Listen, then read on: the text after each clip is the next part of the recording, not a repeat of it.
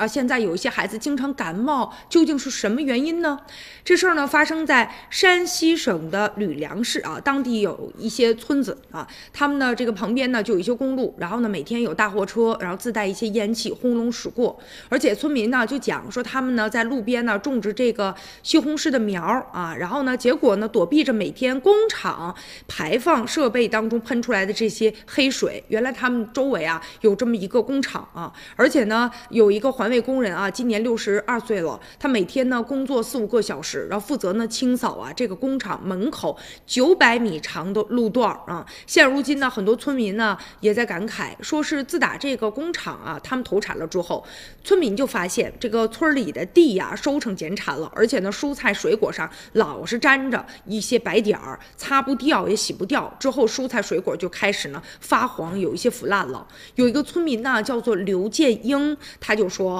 他们已经习惯了，就像雪花一样飘下来的这些白点儿，落满院子的地面，还有呢汽车、摩托车上，孩子们呢经常感冒，然后身上呢起红疹子啊，这里好了那儿又冒出来了，结果一查血液当中呢含铅量比较高，还有村民呢李晓就反映说他们家门口的情况，说因为啊过往大型的运输车太多了，经常发生拥堵，然后扬尘呢污染比较严重，噪音又比较大，厂里呢将废水排放河道，造成呢这个水质污染等等有一些问题哈。随后呢村里也有四十多个人，他们也给这个厂子写信了。现如今呢根据有关部门的统计哈，二零一六年到二零一八年三年期间，累计对这个厂子现在罚款的金额已经达到了九十万元。目前呢有关部门也已经呢设置了这个呃测速的监控抓拍的系统啊，然后呢加设呢二点二米限高的这个杆儿等等日常交通疏导方法，治理呢疏导的一些